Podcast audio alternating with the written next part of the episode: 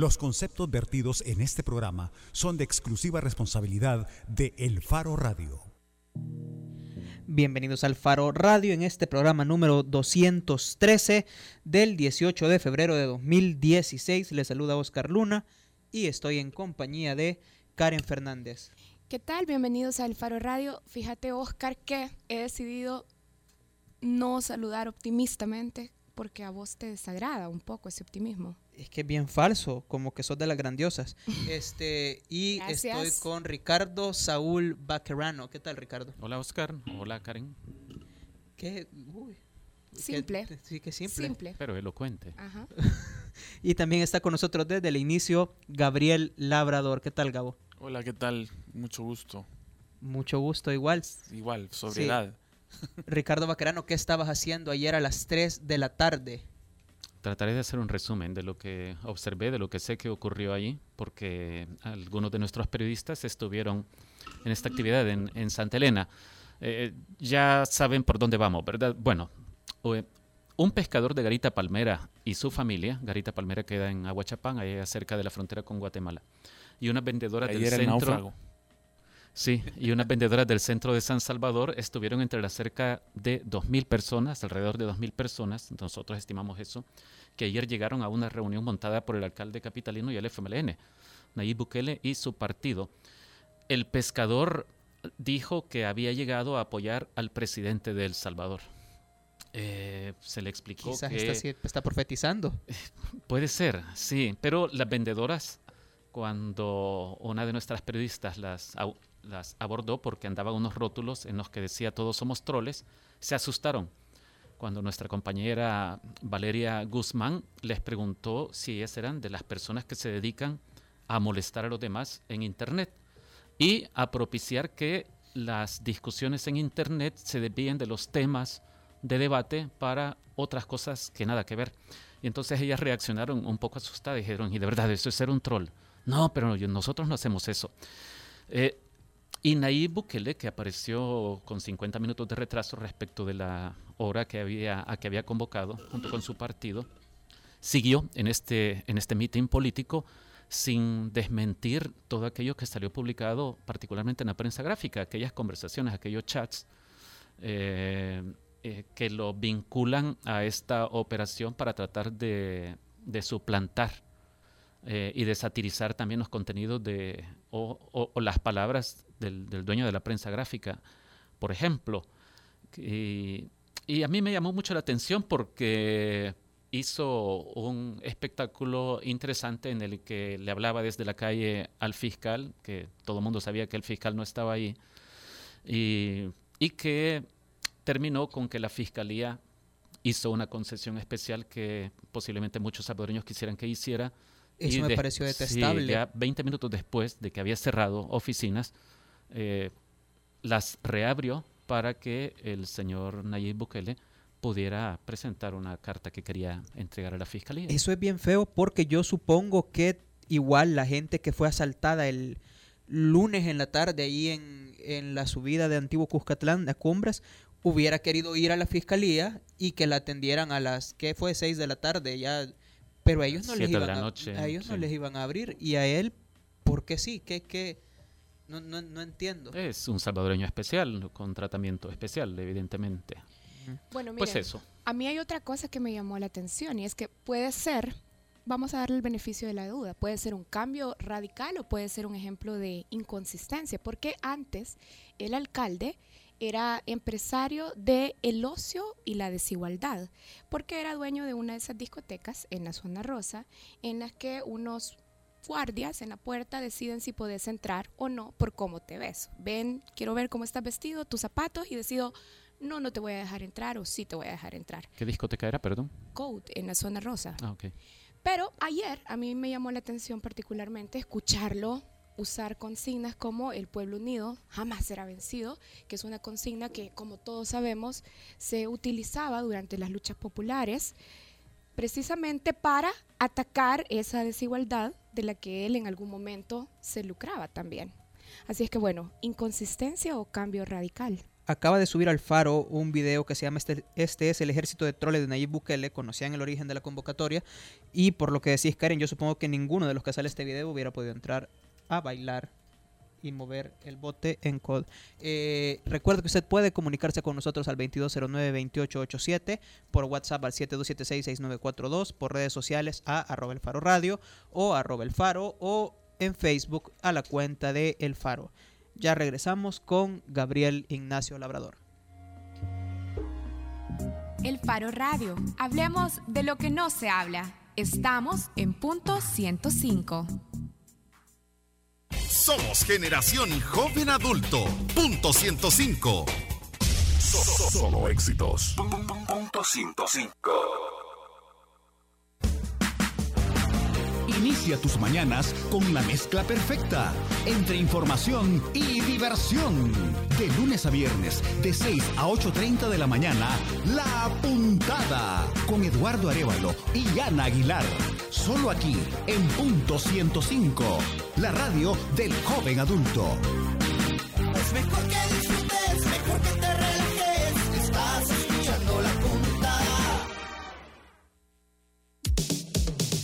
listening to 105.3 FM. Hits from the 90s, the last decade, and the best of today. Punto 105.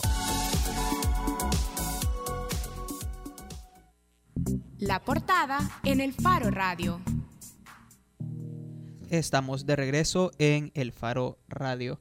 Karen, ¿querés introducir el tema? Sí, bueno, hoy vamos a hablar con Gabriel Labrador, ya lo había dicho antes de que nos fuéramos a la pausa, y es que queremos hablar sobre las formas que el reporte de la sección de probidad de la Corte Suprema de Justicia ha reportado como algunas formas o modalidades irregulares en la acumulación de dinero del expresidente Elías Antonio Saca. Gabriel, para que nos pongas un poquito en contexto, ¿cuáles son los elementos principales sobre los que llamó la atención la sección de probidad en los informes del expresidente Saca? La sección de probidad encontró que cuando Saca tomó posesión el primero de junio de, de 2004 mm, y durante su mandato y aún después de su mandato, entre 2009 y 2014, él tuvo unas finanzas muy particulares en el sentido de que ahí hay inconsistencias en los reportes que él entregó eh, en cada uno de esos momentos. Y hay un dato Recordemos que, que no dije, en- que es que está cuestionado por la sección de probidad por 6.5 millones de dólares. Exacto. O sea, todo ese dinero es una es el total, digamos, el monto total que la sección de probidad considera que no está debidamente justificado. Recordemos que cuando todo funcionario público llega a su cargo tiene tiene un tiempo, si no me equivoco, 60 días para presentar su declaración de, de probidad de inicio de funciones, así para reportar cómo está su patrimonio. Por favor, precisemos eh, eh, o acláranos, 6.5 millones de dólares, todo es dinero, como lo acabamos de decir. Todo es dinero, no hay no hay No, digamos no hay algún terreno, algún edificio en cuestionamiento dentro de estos 6.5 millones, sino que es básicamente son dinero en efectivo. cuentas. Dinero en Son- cuentas. Sí. Y solo un paréntesis, no le encontraron ningún carro a su nombre ni a su familia.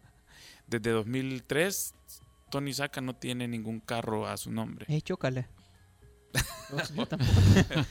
Sí, con algunas Solo probidad en tu dice- cuenta de ahorro, Sí, claro. solo que Probidad dice que debido a su clase social o, perdón, a su, sí, a- digamos, a su... Estrato a socioeconómico. a su estrato poder socioeconómico, adquisitivo. Ajá. Llama la atención, llama la atención que no, que no tenga ningún... Pero a su tiene helicópteros o aviones, eh, ¿aparece algo ahí? No, No, no. nada. Ok, entonces es eh, dinero, cuentas, dinero. Lo, lo que tienen cuentas. Exactamente. Entonces, eh, la sección de probidad, digamos que no, no lo maneja así con esos términos con los que el Faro está manejando ahorita en este programa, eh, digamos, las irregularidades. Nosotros ahorita en este programa vamos a hablar de como modalidades que el expresidente presumiblemente, según, la- según probidad, utilizó para eh, enriquecerse ilegalmente. Eh, por ejemplo, ya para ir detallando, ¿verdad? Eh, hay una cosa básica. Cuando él presenta su primera declaración de probidad, no reportó que tenía siete cuentas. Él tenía varias cuentas, esas sí las reportó, pero no reportó siete cuentas. Dos en el Banco de Vivienda, perdón, sí, dos en el Banco de Vivienda y cinco en el Banco Agrícola. Y tampoco reportó que había en esas cuentas 560 mil dólares. Eso por decir algo. Entonces, eh, Providad viene y dice, bueno, ¿y usted por qué no nos reportó esto? Y ahí es cuando un representante legal de las empresas de, de, Tony Saca, es su cuñado Oscar Mixco, eh, pues mandó una carta diciendo que las cuentas existen desde 2001 y bla, bla, bla. Em, recordemos que Saca tenía un, pues se supone que presentó todas las aclaraciones a todas esas dudas que estamos comentando ahorita, pero esas están en poder de la Corte Suprema de Justicia. ¿Qué otra modalidad ocupó el expresidente presumiblemente? Por ejemplo, eh, saca, a ver, durante su mandato eh, había buen dinero en las cuentas, pero Providad viene y dice que no encuentra una explicación para 90 mil dólares que, Saca tenía en, eh, algunas de sus cuentas. Por ejemplo, esa particularmente son las del Banco Agrícola. Se desconoce la procedencia de los depósitos. Pero esos 90 mil son los 560 mil que ya nos mencionaste. No, son otros. Son otros. Son otros. Estos 560 mil son los que tenía al momento de llegar. Ajá. Es durante su mandato, que ese es lo que es, este es el segundo, la segunda modalidad, es que ya durante su mandato, es decir, desde el 1 de junio hasta 2009, tres de sus cuentas recibieron eh, 90 mil dólares, pero se, se, supone que de, de empresas de él, empresas de él hicieron depósitos en estas cuentas, pero cuando Providad contrasta este hecho con, con, digamos, los balances financieros de las empresas, dicen, hey, aquí no, no, no hay, pega. Aquí, Esa erogación de las empresas sí, no está registrada. No está registrada, quizás. exactamente. Eh, hay otros depósitos de los que sí se conoce la procedencia del dinero, dice Providad, pero se desconoce, por ejemplo, el motivo. Por ejemplo, ¿cuál es? Mira, básicamente promotora de comunicaciones, que es, yo diría que es una de las empresas favoritas de SACA, él, él es empresario de radios, eh, promotora de comunicaciones, tiene unas radios eh, como, como, parte de, de, la sociedad. Y entonces esta empresa eh, depositó 460 mil dólares eh, en, en, cuentas de propiedad de, del, del expresidente, pero no se explica de dónde salió, eh, o sea, de, digamos, se sabe que fue de, de, promotora de comunicaciones. Se sabe que venían de esa empresa. De esa empresa. Pero no se sabe cuál fue el origen de los fondos en la empresa. Cabal. Y, y, se, y se, digamos, que no, no aparecen registros en ninguna parte tampoco. Eh, en muchas ocasiones el banco se encargó de revelar a Providad cuál era el verdadero saldo que el expresidente tenía en sus cuentas bancarias. Esa es otra modalidad.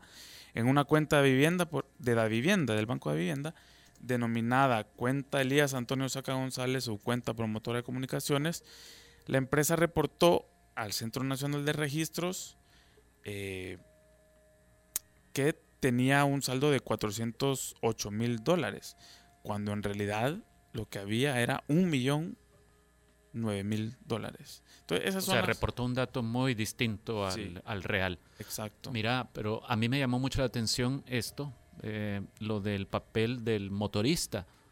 Eh, los periodistas conocimos, a, de hecho, a este señor que fue el motorista durante años de, del presidente Saca, Tito, no recuerdo qué cosa, uh -huh. pero él aparece también haciéndole algunos depósitos de cientos de miles de dólares, ¿verdad? Y es una de las cosas que Providad dice, no sabemos el origen de esto, es decir, o eh, ni el origen ni en razón de que el señor este, Tito, no recuerdo el apellido, le hace estos depósitos al señor Saca.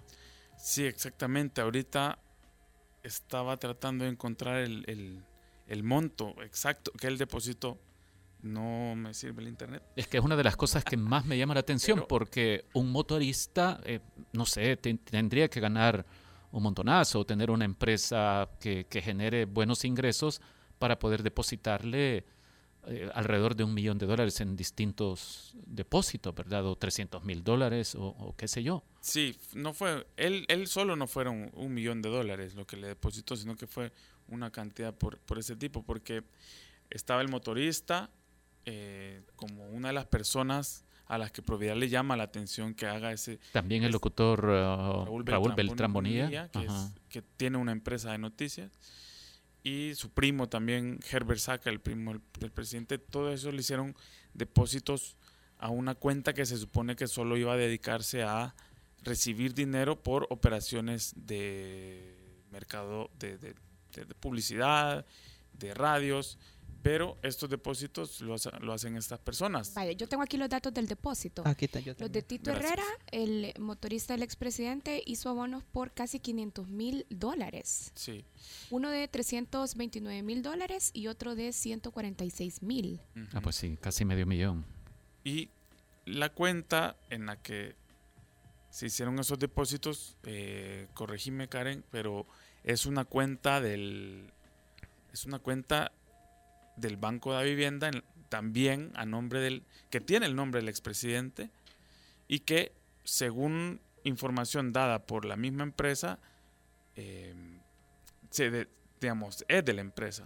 Mira, aparece también una lista de, de agencias de publicidad, que es exacto. una cosa que a mí me llama mucho la atención por esta razón. Los gastos de publicidad del gobierno de Antonio Saca fueron uno de los grandes secretos de esa administración. De hecho, el presidente se fue con promesas repetidas para el Faro de que nos iba a dar la información sobre lo que había gastado en publicidad y nunca lo dio.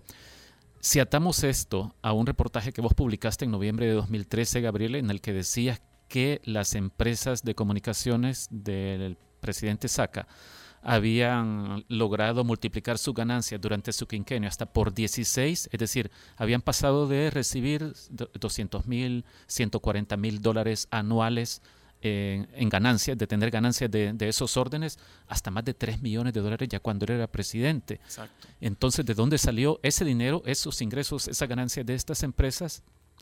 Y, por otro lado, eh, él se había desentendido en teoría de la conducción de sus empresas y ahora en el informe de probidad se recoge una lista de varias agencias de publicidad que le hicieron depósitos cuantiosos también en, Sí. en las cuentas al expresidente. Y ahí hay dos cosas. Primero, la Secretaría de Comunicaciones de la Presidencia descartó cualquier conflicto de interés del expresidente con las empresas que de, de- Ah, de probaron. ¿verdad? Sí, Que no hubo contratos entre la presidencia y las...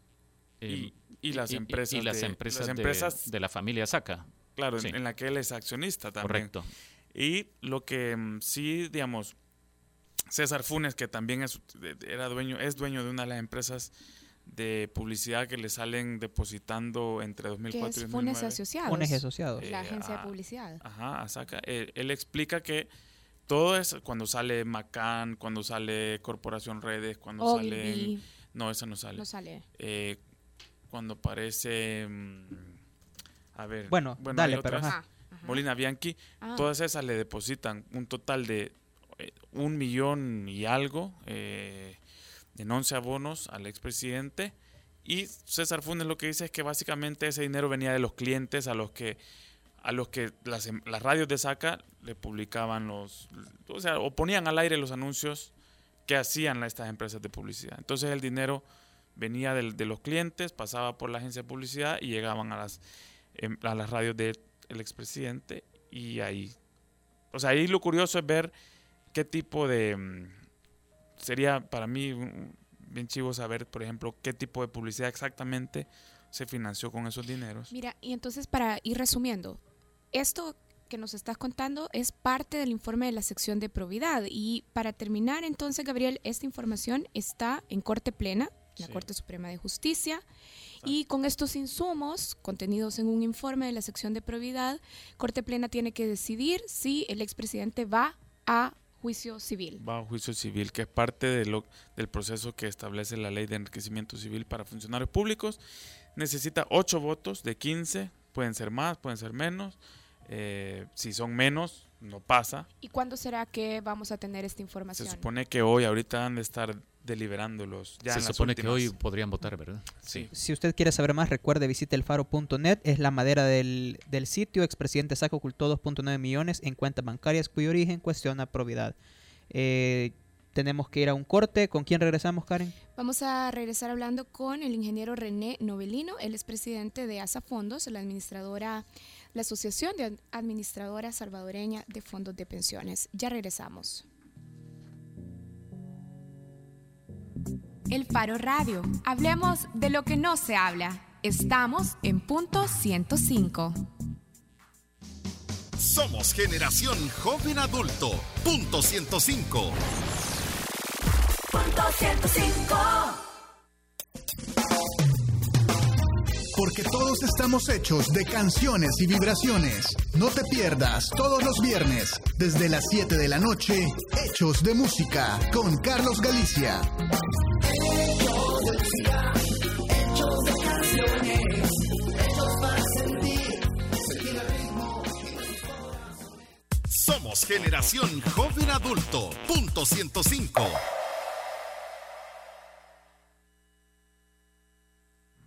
Bajo la lupa en el Faro Radio.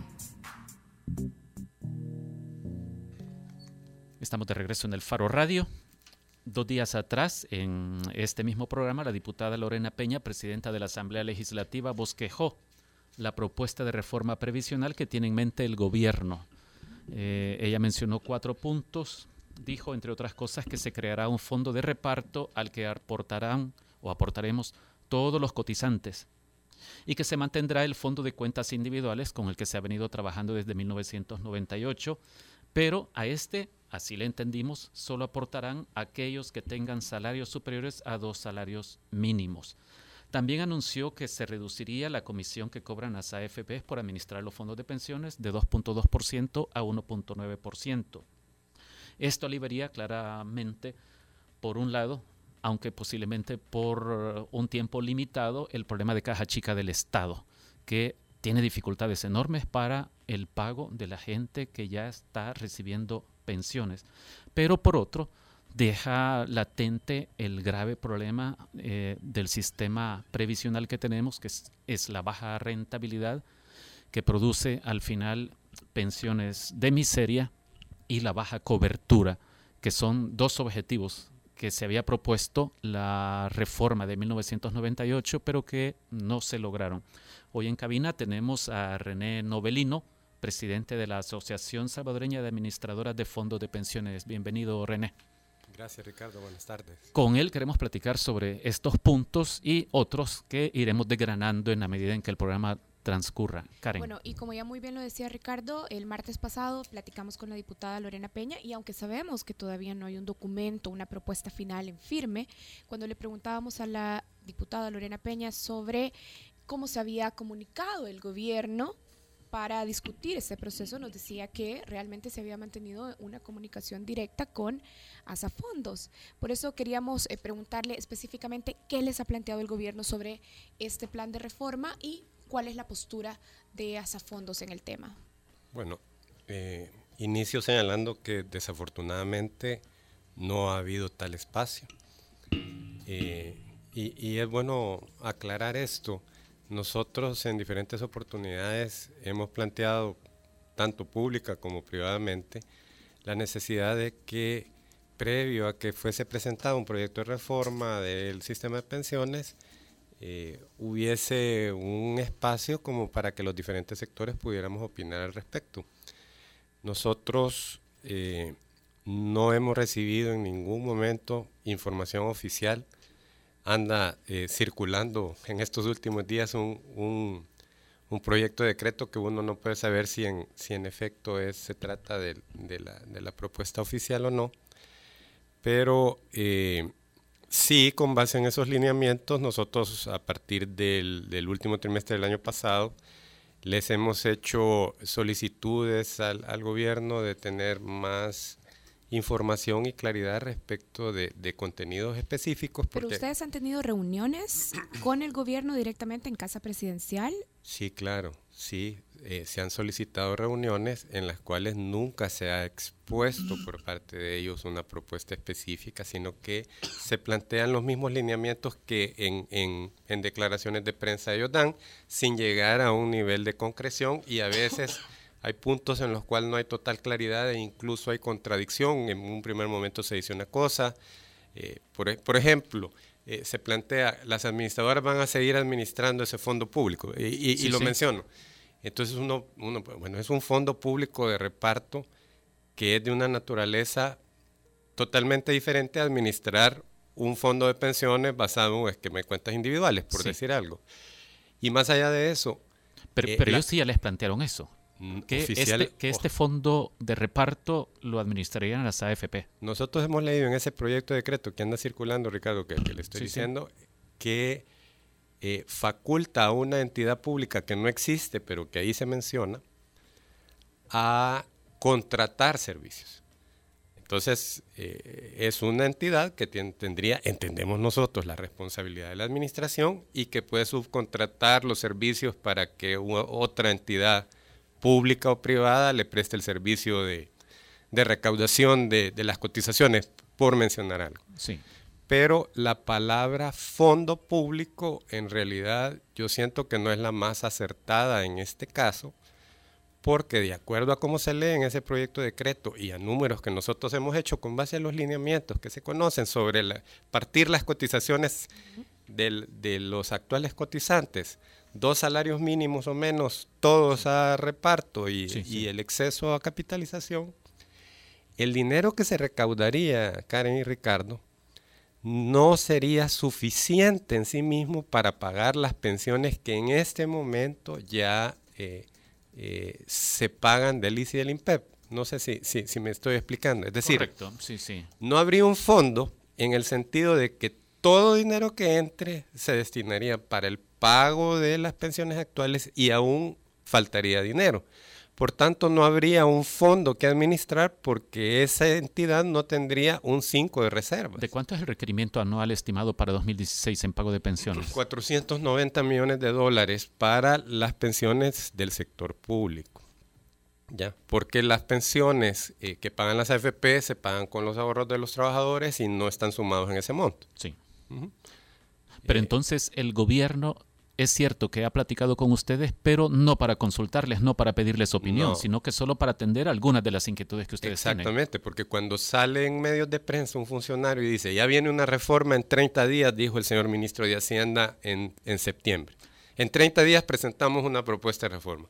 Entonces inmediatamente uno pide una cita Sí. porque se entera por medios de prensa de que el gobierno está próximo a presentar una reforma y entonces se solicita una reunión y eh, el secretario técnico dio una reunión, pero no hay concreción. E, e incluso fue una reunión en la que el planteamiento más, fue, más bien fue al revés.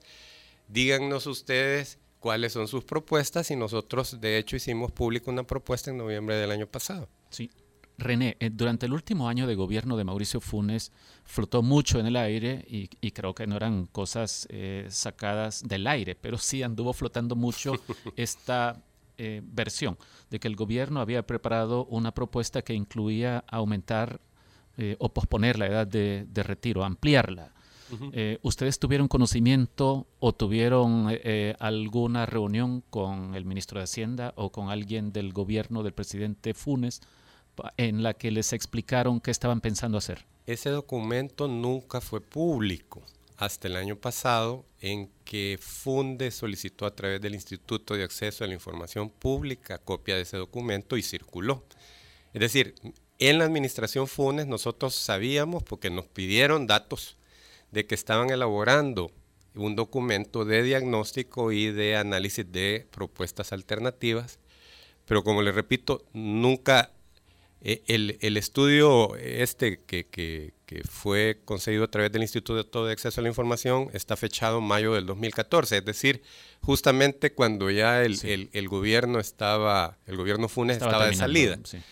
Quedó el documento, pero no, eh, no circuló en, en- en esa oportunidad. Entonces no fue discutido realmente y ha sido conocido por ese mecanismo, pero tampoco ha sido presentado oficialmente por el gobierno actual. De lo que ustedes entienden que el gobierno está planeando hacer, de lo que ustedes intuyen con la poca información que, que tienen, ¿qué es lo que más les preocupa? Básicamente lo que, lo que les estaba comentando. A ver, eh, de, lo- de los cuatro puntos que, que- que usted eh, mencionó y, y podemos ir barriendo. Bueno, la reapertura de reparto. Reabrir reparto, si no se hace con parámetros que le den sostenibilidad al modelo es tener a futuro un crecimiento del déficit que ya viene arrastrando El Salvador con la quiebra técnica del seguro del IS, del INPEP y más recientemente del IPSFA, el Instituto de Previsión Social de las Fuerzas Armadas. Esta quiebra, solo para ver si vamos entendiendo, esta quiebra ocurre o ocurriría porque las personas que se jubilan son más que las personas que pueden entrar a aportar al sistema. No, no solo es un tema de número, aunque el número es relevante. En, si, si, si le explicamos a los amigos que nos oyen, un sistema de reparto, técnicamente se conocen como sistemas basados en un principio de solidaridad entre generaciones o intergeneracional. Los jóvenes cotizan a un fondo común que administra normalmente una entidad de carácter público que con esas cotizaciones cubre sus gastos de operación, paga las pensiones de los que ya están retirados y debe guardar reservas técnicas que respalden el pago a futuro también de aquellos que hoy están jóvenes, pero que en un momento dado van a cumplir los requisitos y van a requerir que estas entidades le paguen una pensión que va a complementar lógicamente con cotizaciones de gente más joven. Cuando un país tiene una demografía en la que tiene mucha gente joven y pocos viejitos, esos esquemas eh, se establecen y fue el caso en El Salvador a finales de los años 60, en un periodo en el que se planteaba como un problema para nuestro país el crecimiento explosivo de la, de la población. Cuando los hijos vivos nacidos por mujer en El Salvador eran alrededor de 4.4 en promedio. En el año 2007 la demografía de El Salvador es totalmente diferente. Hubo una emigración masiva de gente en edad de trabajar a Estados Unidos y la tasa de natalidad, que era 4.4 a inicios de los 70, en los años 2000 se había reducido a 1.8. El Salvador en los 70 era una población en la que solo el 3% del total eran adultos mayores. Ahorita es el 9%. En el año 2050, según la CEPAL, 30 de cada 100 salvadoreños van a ser mayores de la edad de jubilación. Entonces esto invertiría la pirámide. Eh, la pirámide, de hecho, ya no es una pirámide, porque los niños menores de 15 años, eh, eh, lógicamente nacidos en, en, estas últimas, en esta última década, es menor en número que los que están ahorita en el segmento de 20 años. O sea que sí hay un cambio demográfico importante.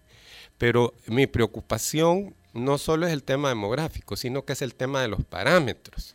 Los parámetros significa eh, cuánto usted aporta a esos esquemas versus lo que usted va a recibir. Si esos parámetros no están en equilibrio y se van ajustando en el tiempo de acuerdo a, cómo vayan cambiando las variables demográficas, ¿qué es lo que sucedió con el ICI y el INPEP?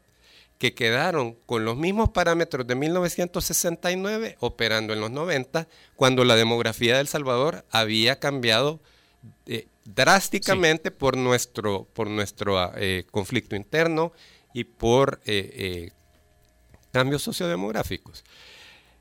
lo que me preocupa es lo siguiente. Este es un esquema público en el cual no habría capacidad de guardar un 5 de reserva desde el día 1. Entonces, todos los que empecemos a cotizar ahí, vamos a tener que estar claros de que se nos hace una promesa de pago que no va a estar respaldada con plata propia en esa entidad porque si todo lo que entra se tiene que gastar y aún necesita un apoyo adicional, quiere decir que siempre va a depender de que hayan cotizaciones suficientes para pagar las pensiones de los mayores y de que hayan eh, evidentemente otros recursos fiscales para apoyar si no fuese suficiente la recaudación de cotizaciones. Otro de los elementos que nos, plantea, que nos plantea aquí la diputada Peña es el tema de la pensión mínima que ofrece el Estado, mínima vitalicia que ofrece el Estado. Y nos decía, aunque usted cotice en, un sistema de cuenta individual, tampoco ese dinero le va a alcanzar para siempre. Y cuando se le acabe, el Estado ha asumido el compromiso de pagarle una pensión mínima vitalicia con pocos fondos. Entonces nos decía, este sistema de cuenta común, de caja común, también ayudaría de alguna manera a garantizar que el Estado también pueda cumplir ese compromiso. Desafortunadamente yo no estoy de acuerdo con ese planteamiento. A ver. Haría falta como una especie de capital semilla para que pudiera empezar a cumplirse esas obligaciones que usted menciona. Precisamente. Y ese capital no va a existir porque, insisto, todo el dinero que se va a recaudar se va a emplear para pensiones que ya se deben y no hay Sí. capacidad para acumular un centavo adicional para cubrir otras necesidades. Yo, yo quiero referirme a ese tema de la pensión mínima porque se le ha estado dando mucha vuelta al, al- al tema y yo creo que es importante ponerlo en perspectiva. A ver, la, la- el esquema de ahorro individual le da a uno el mandato. Mire, eh, joven, sazón o ya algo pasadito como el que habla, durante su vida laboral activa ahorre una determinada cantidad de su salario, su empleador está obligado también a aportar, va a ir a una cuenta restringida que usted no puede tocar, va a haber un ente que va a administrar y que tiene que invertir a nombre suyo esa plata para generarle rendimientos, que crezca en el tiempo para que usted tenga plata suficiente al final de su vida eh, laboral activa para autofinanciarse una, una determinada pensión. Eh, puesto en, en un esquema así. La idea es que ese dinero sea suficiente para cubrir su expectativa de vida como pensionado. Lógicamente, eso presume de que usted cumpla dos condiciones básicas. Que cotice, es decir, que tenga empleo y un empleador que le retenga y que mande esa plata, porque es el capital semilla con el que usted se va a pagar sus pensiones a futuro. Ese es un primer elemento. Y el segundo elemento es que ese dinero se invierta a una tasa de interés que le permita crecer para tener cubierta su sobrevida. Cuando una persona se jubila en este régimen, la ley dice, y ya voy a explicar por qué ahorita no está funcionando, de que usted debería de tener la capacidad de elegir entre dos, al menos dos modalidades de pensión. Una es, Karen, usted tiene X cantidad de dinero en su cuenta. Usted quiere mantener la posesión de su cuenta y la pensión que se le pague es como que si usted haga un retiro mensual de su cuenta de ahorros. Su cuenta va a seguir abierta, su cuenta va a seguir generando rendimientos por el saldo que usted tenga. La fórmula para determinar su pensión, y esto es importante, está diseñada para estimar que ese saldo que usted acumuló le alcance para una expectativa de vida promedio de una persona, de una mujer en El Salvador, o de un hombre, eh, eh, ¿verdad? Y año con año la AFP tiene que írsela revisando a fin de garantizar de que esa plata le dure a usted a lo largo de su vida laboral, eh, perdón, de su vida como pensionada. Pero existe el riesgo que usted mencionaba de que ese dinero, si usted sobrevive esa expectativa de vida, pueda agotarse. Y en ese momento el Estado dice, yo te voy a respaldar con el pago de una pensión mínima. Para ser acreedor a pensión mínima en El Salvador, la ley es bastante dura y deja por fuera a la mayoría de los ciudadanos. 60%. Eh, No, no, no. Eh, con el sistema actual es como el 60% el que Con no el, lograría siste- con una- el sistema una actual y con el sistema anterior, Ricardo. Porque ese es un tema de cuánta gente cumple 25 años de cotización, no depende de qué esquema estamos. Si usted revisa las Claro, pero- estadísticas pero- del ICI y del INPEP, perdone, de, cuánta gente se pensiona en el ICI y el INPEP o cuántos cumplen el requisito, es idéntico al sistema de pensiones basado en capitalización individual. Lo cual quiere decir que cambiar de un esquema a otro no va a hacer que ese número varíe porque eso está en función de si la gente puede o no cotizar en El Salvador durante 25 años, que es un requisito que nosotros le hemos dicho al gobierno desde nuestra perspectiva está de espaldas a la realidad nacional. Tenemos una llamada, Rafael Meléndez. Hola Rafael, ¿qué tal? Hola, bien, por aquí se pertenece al programa de ustedes. Gracias. Y aprovechando la oportunidad de estar en lista, pues para consultarle dos situaciones. Adelante, Una, Rafa. En un programa en vivo, la eh, diputada Lorena Peña dijo de que las AFP se quedaban con estas palabras con el 20% de las cotizaciones. De que, que de cada 100 dólares, las AFP se quedaban con 20 dólares. Así claramente lo dijo. No sé si ya lo aclaró, porque yo no creo eso. Ahora, lo que también he oído por otra parte, la contraparte que no está muy de acuerdo con la propuesta del Estado, es que eh, la comisión de la AFP la paga el empleador y no la paga el, el trabajador.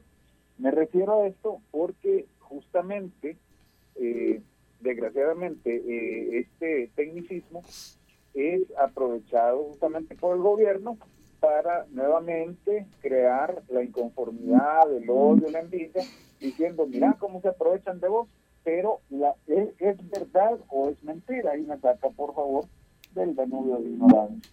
Muchas gracias. Bueno, gracias, Rafael. Eh, ¿Escuchó, René? Sí, sí, escuché. Buenas tardes, Rafael. Muchas gracias por su Eh, pregunta. eh, buen momento para pasar a esto que también planteó aquí Lorena Peña de la reducción del De cobro de comisión para las FP. Sí, Yo pero aquí ya deja un planteamiento, Yo Rafael. creo que podemos abordar eh, el tema. Eh, el porcentaje al que alude la, la- la- la señora diputada a nosotros pues nos, nos sorprende, pero quiero tratar de hacer una interpretación de, ese porcentaje o cómo se llega a ese porcentaje. El porcentaje que las AFP perciben como comisión, inicio diciendo, está definido por ley. Es un precio regulado que la ley plantea que se estima como un porcentaje del salario del trabajador y que como Rafael preguntaba y lo aclaro, no es pagado por el trabajador, sino que es eh, asumido por la cotización que le corresponde hacer al patrono. La cotización total en El Salvador se distribuye en 6.25 del salario lo aporta el trabajador y 6.75 el empleador para hacer un total del 13% del salario. Esa es la cotización mensual que la ley manda a hacer. De ese 6.25 que el trabajador aporta de su sueldo, es decir, si alguien ganara 100 dólares, que nadie debería de ganar 100 dólares, pero por poner un ejemplo, al trabajador se le debería deducir de planilla 6 dólares con 25 centavos. Esos 6 dólares con 25 van íntegramente a la cuenta de ahorro del trabajador.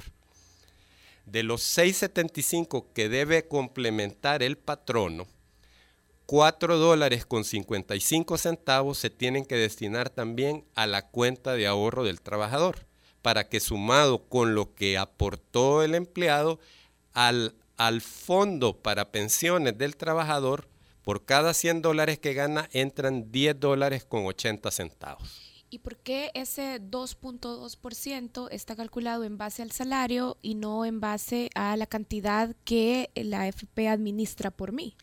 Ese es, ese es un buen punto.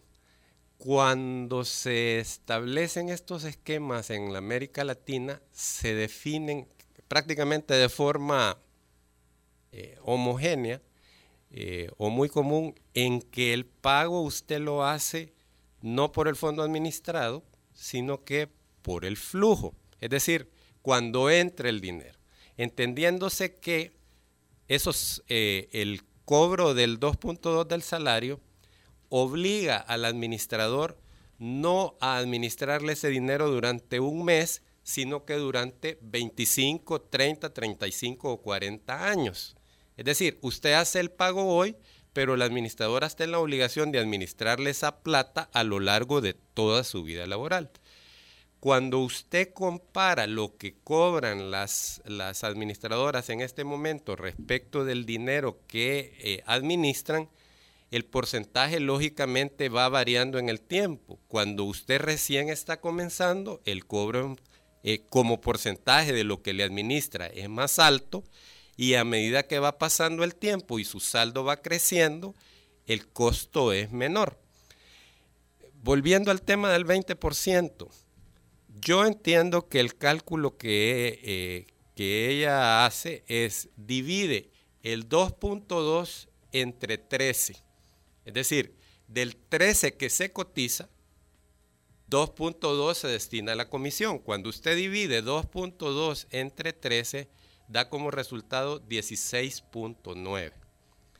Pero ese es el 16.9 eh, del 13%. No, creo que puedo confundir más a la gente, pero hablar del 20% da la idea como que si se queda una parte más grande de lo que en realidad corresponde al salario del trabajador. Y vuelvo a insistir, ni un centavo del dinero del trabajador se va para la AFP, ni un centavo. El tema de comisiones no sería la primera vez que se discute.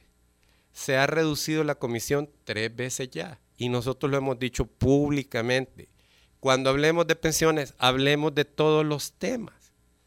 Y si se considera que se tiene que revisar comisiones, pues revisemos las comisiones técnicamente.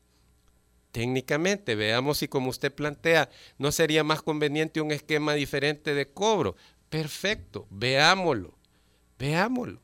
¿Y por qué no? Ese sería un punto en el que ustedes estarían dispuestos, digamos, a entrar a discusión, la posibilidad de que se rebajen los puntos del cobro de comisión. O sea, nosotros lo que decimos es que cuando veamos el tema de pensiones, veamos todos los temas, incluyendo este.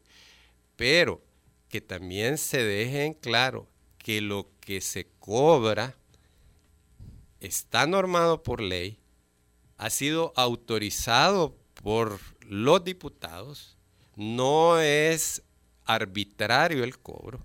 Y la última vez que se revisó ese tema fue en el año 2012, en la legislatura anterior, cuando se redujo de 270 a 220. Eh, eh, en otras palabras, ¿qué quiero decir con esto? Eh, no es desconocido cuál es el monto o el porcentaje que las AFP cobran plantear eh, lo contrario, creo yo, de que no, no abona en una discusión técnica y respetuosa del tema. Pero el punto, eh, y, esto sí quiero remarcarlo, eh, a nosotros nos parece que cuando se habla de pensiones y se quiere dirigir la atención únicamente a este tema, se deja de lado temas que sí tienen un impacto mucho mayor sobre el monto de las pensiones que Ricardo eh, calificaba como de posiblemente miserables. Y yo creo de que ese es un tema eh, eh, que debemos poner en contexto. ¿Cuánto impacta en las pensiones de las personas esa medida o cuánto impacta otras medidas que el Estado de Salvador ha tomado o ha dejado de tomar y que eh, se van a traducir en pensiones más bajas de los que podríamos René, ¿bajo qué condiciones sería aceptable para las AFP una reducción del, de la comisión del 2.2 al 1.9%? Es decir, ustedes dirían sí y solo sí se hace esto, se logra aquello, se mantiene esto. Bueno, la verdad es que nosotros no, no estamos en capacidad de, de poner condiciones, ¿verdad? Eh, yo quisiera, quisiera plantear eso. como operadores del sistema es evidente que sí. En un mundo ideal en el cual eh, uno pudiera incidir en las políticas públicas, eh, yo creo que el, el, planteamiento sería, mire, centrémonos en hacer todas aquellas cosas que le garanticen al trabajador que va a tener una mejor pensión, ¿sí? la mejor pensión posible, que va a tener una fuente de financiamiento sostenible y que vamos a cubrir al mayor número de salvadoreños. Si eso implica, ojo, si eso implica que hay que reducir las comisiones en ese monto, veamos cuánto eso impacta en el cumplimiento del objetivo, pero acompañémoslo de las medidas que sean necesarias para cumplir pero el eso objetivo. No, eso no está en los objetivos de la propuesta, por lo que le entendimos a la diputada Lorena no, Peña. Porque pareciera ser de que esta medida está más orientada a cubrir eh, un desequilibrio fiscal de, corto, de, corto, plazo a cambio de dejar un problema de pensiones más grande a la generación. De hecho, en algún momento le preguntamos si esto o hasta cuándo y ella dijo, a lo mejor en 10 años hay que hacer una nueva reforma porque no va a durar mucho. Y yo la siento optimista, Ricardo, porque el dinero que se llevaría el Estado, vuelvo a insistir, no le va a alcanzar y si desafortunadamente el, también se le encontraran otros usos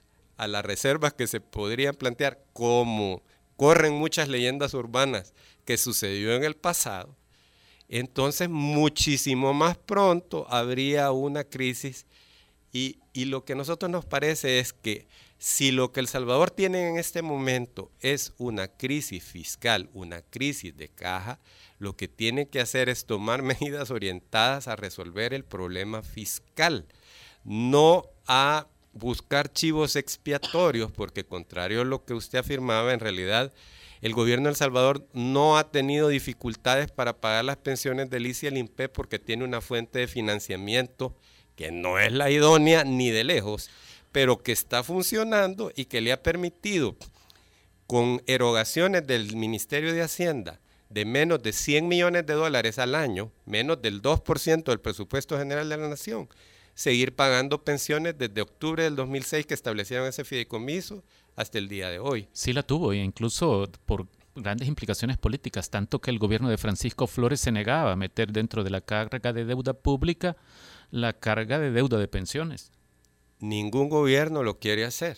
claro, pero, pero, gobierno lo pero, quiere pero a hacer. eso voy. No, yo estoy de acuerdo con eso, pero que de eso a que hayan problemas de eh, financiamiento porque no haya dinero para pagar pensiones en el ICI y el INPEP, pues con un mecanismo que no nos gusta, pero a través del fideicomiso de obligaciones previsionales se ha seguido pagando. Una última pregunta. Eh, esta portada de los periódicos, de algunos de los principales periódicos del país que decía el robo del siglo, eh, ¿ustedes patrocinaron esta publicidad? No, caballero, nosotros no Y, hemos y a usted le patrocinado parece eso. que viene el robo del siglo?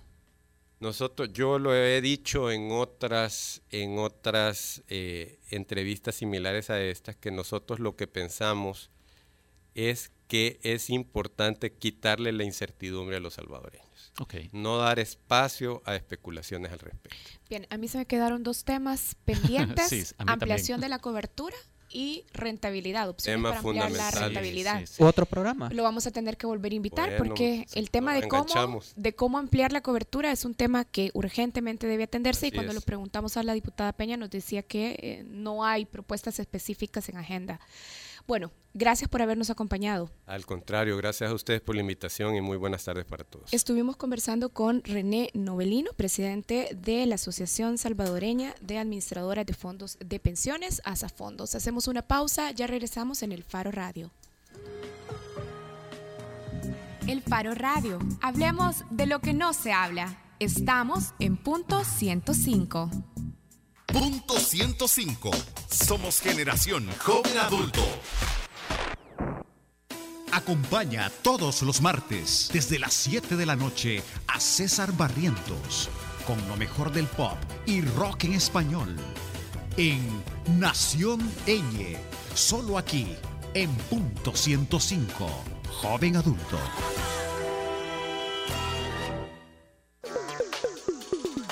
105. Joven adulto.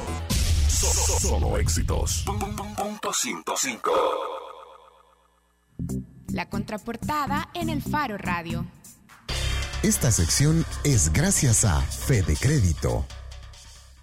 Caminar por las calles y que toda la gente te salude por tu nombre porque te conocen desde niño te da la idea que en mi país todo queda cerquita, así como tus cajas de crédito y bancos de los trabajadores del sistema Fede Crédito, que te ofrecen tarjetas de crédito con las que ganas Fede Puntos que puedes canjear por dinero en efectivo. A la vuelta de la esquina, estamos donde tú quieres estar. Llámanos al 2221 3333. Somos la red financiera con mayor cobertura nacional. Sistema Fede Crédito. Queremos darte una mano. Para mayor información de tasas, comisiones y recargos, acércate a las cajas de crédito y los bancos de los trabajadores del Sistema Fede Crédito.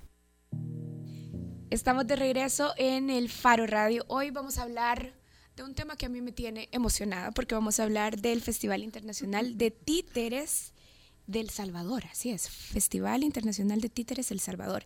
Y está con nosotros Carlos Cardona. Hola Carlos. Hola, eh, muchas gracias por el espacio. Y también nos acompaña Paolo Iorio. Hola, ¿qué tal? Lo dije bien, sí, bien. Bueno, Gabriel nos recomendó esta entrevista especialmente. Sí, me pareció, primero porque se trata de un festival internacional y creo que el, el género del, del títere, digamos, es una magia que tiene mucho potencial. El teatro es distinto, las películas es distinto, pero en El Salvador el- me da la impresión de que el, el títere, y a lo mejor me equivoco y pido disculpas, pero como que está, se quedó estancado. O, O tal vez simplemente también sí, se quedó sí, con esa idea de los títeres son para niños. Exactamente. Y, y puede ser que, que sea el, el- el- el público principal, pero por eso me llamó la atención y yo quisiera saber, eh, en primer lugar, de qué se trata este festival internacional que que suena a eso, a, mucho talento que va a venir aquí a El Salvador. Eh, bueno, ok, yo creo que quizás para empezar eh, puede ser Paolo el que les explique, pues él, él es el coordinador del Festival de Títeres eh, Titiritlán en Guatemala desde hace nueve años. Ok. ¿verdad? Ya tiene bastante experiencia y quizás él les puede hacer más o menos una reseña de, de cómo que se incorpora El Salvador y el contacto. Y después le platico yo un poco de lo que va a ser el Playa del Tunco. Excelente. Bueno, Paolo, y entonces, ¿por qué celebrar un festival de títeres? ¿Qué podemos esperar de un festival de títeres? Mire, nosotros empezamos hace nueve años el Festival Internacional ahí en Guatemala con el objetivo de, ante todo, llegar a lugares donde normalmente no tienen acceso al arte y sobre todo ofrecerle espectáculos de, calidad y que tengan siempre algún sentido social. Y hace cuatro años recibimos una invitación de un festival de teatro aquí en El Salvador y nosotros eh, siempre estuvimos investigando sobre todo la región centroamericana del movimiento de, de los títeres y vimos que hubo mucho auge en los años 50, 60 y 70. Todo se terminó, bueno, en Guatemala durante el conflicto armado, aquí en El Salvador también durante todos los problemas. Entonces la gana era más que todo la de rescatar todo eso, porque hubo una gran labor de grandes personajes guatemaltecos, salva- salvadoreños, hondureños, de todo el istmo centroamericano, y queremos recuperar este arte. Y este arte que se ve siempre como un arte menor, que todavía no se valora como un arte mayor, y que se ve, como decían ustedes, como algo para niños. En realidad los títeres sabemos que para todos, porque cuando vemos las funciones, aunque son, digamos, para niños, los que se entretienen más son los papás muchas veces. Y también hay títeres exclusivamente solamente para adultos. Que muchos nos dicen, ah, bueno, son títeres 3X. No, 3X. bueno, hay también de esta. Hay también, hay títeres también eróticos. Pero también hay espectáculos que se enfocan a los adultos, sobre todo por la temática. Por ejemplo, en el eh, festival de aquí yo voy a presentar una obra que se llama Naufragio, que es una obra sin texto, con títere de mesa, títere de sombra y títeres en el agua, que, se, que enfrenta la problemática de la soledad humana, sobre todo en un contexto moderno como es el de ahora, ¿no? Todo con el celular, todo con una pantalla que tiene que estar ahí brillando siempre, y se olvida cuando alguien tiene un problema que existen los amigos, ¿no? Y Mm. muchas veces estos amigos en, en algunos momentos no están presentes. Entonces ahí todo lo que se genera es todo lo que se puede desarrollar. Y la idea entonces, tuvimos el apoyo aquí en El Salvador del eh, Teatro de Marionetas y de la Universidad Matías Delgado también, para empezar un festival internacional de títeres. Y de hecho, el festival, muchos de los grupos que vienen al festival aquí van a estar en el festival con nosotros. Entonces estamos creando como una red. La idea es cubrir todo Centroamérica. De momento empezamos con el primer pasito, estamos aquí en El Salvador. Excelente. ¿Y qué podemos especial? eh, ¿Cuántos grupos vienen aquí a El Salvador o cuántas compañías? Son más o menos seis grupos. Hay compañías de Argentina, que es la compañía Los Bufones. Estamos nosotros de Guatemala, Italia, que somos Chumala Cachumbala. Y grupo de Italia, que es la Bottega Teatrale. Dos grupos de México, uno de San Luis Potosí, que es Teatro a la Calle. Y otro de Chilpancingo, que es el, el Bus de los Títeres. Y además hay dos compañías locales, que son la de La marioneta teatro. eh, Cucaramácara. Ah, ok. correcto. Ajá. ¿Y eh, cuándo es el evento? Y, ¿Y dónde? eh, sí, ¿dónde? Bueno, las carteleras en general, el FITE siempre ha tratado de, de descentralizarse, llevar en el interior de la capital todos los, estos tres años anteriores que, que se ha realizado, en el- dos años anteriores, perdón. ¿Te referís al festival, interna- al festival internacional de títeres te- del Salvador títeres? como Ok. tal, ¿verdad? Entonces, eh, siempre se han manejado diferentes locaciones. Este año quizás viene la Casa de la Cultura, vea Alfredo Espino en Aguachapán, así como en San Salvador te- están en el Teatro Nacional, si no me equivoco. Pueden chequear en FITES, en Facebook, toda la cartelera. Fites en Facebook. Pero quizás el plato fuerte es Playa El Tunco. ¿verdad? Entonces en el Playa El Tunco eh, nos vestimos de gala nosotros como, como empresarios, ¿verdad? Nos unimos para realizar este evento, somos 11 presentaciones. Las presentaciones en Aguachapán y San Salvador entiendo que tienen un costo. Las presentaciones en la playa son completamente gratis.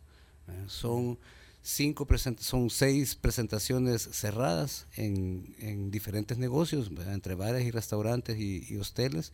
Y hemos querido también llevar presentaciones eh, en la vía pública, que es muy importante porque queremos involucrar a los negocios pequeños. Es decir, el pequeño quizás por cuestiones de presupuesto a lo mejor no le da para poder poner un performance en su lugar o muchas veces su espacio es tan reducido que tampoco le puede dar. Entonces hemos querido centralizar tres tipos de presentaciones para que se beneficien de tres hasta seis pequeños eh, negocios que van desde negocios de alimentos, tour operadores, etcétera, así como tiendas de artesanía y esto. ¿Cuándo es? Eh, 19, 20 y 21 de febrero. De febrero, es decir, este fin de semana. 19, este fin de semana, ok. Nosotros arrancamos mañana a las 7.30 en Loroco Bistró, eh, que es eh, la sede de la, de la de la inauguración, perdón, es el acto de inauguración como sede, que en el Tunco, a las seis y media, y después a las siete y media se, se realiza la primera presentación, que son la compañía italiana. Eh, es también de, de, mencionar que llevamos también una de las presentaciones a la playa, frente a la roca del Tunco. Vamos a poner ahí improvisar. En la arena. En la arena para que la idea es que la gente llegue a disfrutar en la arena, pues. Y, y como decía Paolo, son eh, funciones para niños, pero también son funciones para adultos. Para en la noche se van a dar cuenta en la cartelera, ahí están todos los lugares. Es conveniente que antes de dejarse ir al Tunco vean exactamente yo me metí a la cartelera, la encontré en FITES, o sea, pueden poner en Facebook FITES, literalmente, Festival Internacional de Títeres. Y bueno, ahí está la información del 19 al 23 de febrero, entonces. Es en general, pero del 19 al 21 es en la playa El Tunco. Perfecto. Bueno, gracias Paolo y Carlos por habernos acompañado y ya saben, si quieren más información, pueden buscar en Facebook FITES 2016, Festival Internacional de Títeres. Eh, solo quizás ya para cerrar, aparte de agradecerles el espacio, quizás eh, pedirle verdad a las personas que nos apoyen en este tipo de iniciativas. Pues estamos trabajando bastantes proyectos después de esto con jazz y todo esto para tratar de, de hacer que, que el nuevo lema de nosotros como Tunco, que es surf, paz y arte, se promueva y se, se canalice con mucho mayor eh, fuerza, ¿verdad? Así que les hacemos un llamado, ¿verdad? Que nos acompañen para poder darle seguimiento a este tipo de actividades. Bueno, si no tenían planes para el fin de, vayan al FITES y hagan cosas diferentes. Hacemos una pausa, ya regresamos. Esta sección fue gracias a Fede Crédito. Caminar por las calles y que toda la gente te salude por tu nombre, porque te conocen desde niño, te da la idea que en mi país todo queda cerquita, así como tus cajas de crédito y bancos de los trabajadores del sistema Fede Crédito, que te ofrecen tarjetas de crédito con las que ganas Fede Puntos que puedes canjear por dinero en efectivo. A la vuelta de la esquina. Estamos donde tú quieres estar. Llámanos al 2221 3333. Somos la red financiera con mayor cobertura nacional. Sistema Fede Crédito. Queremos darte una mano. Para mayor información de tasas, comisiones y recargos, acércate a las cajas de crédito y los bancos de los trabajadores del Sistema Fede Crédito. Bueno, muchas gracias a todos nuestros invitados, gracias a Karen Fernández, gracias a Ricardo Vaquerano, gracias a Gabriel Labrador. Nos vamos, yo creo que he escuchado eh, el futuro de la música salvadoreña y es Art Ferdinand, esto es As You Wish. Nos escuchamos martes, adiós.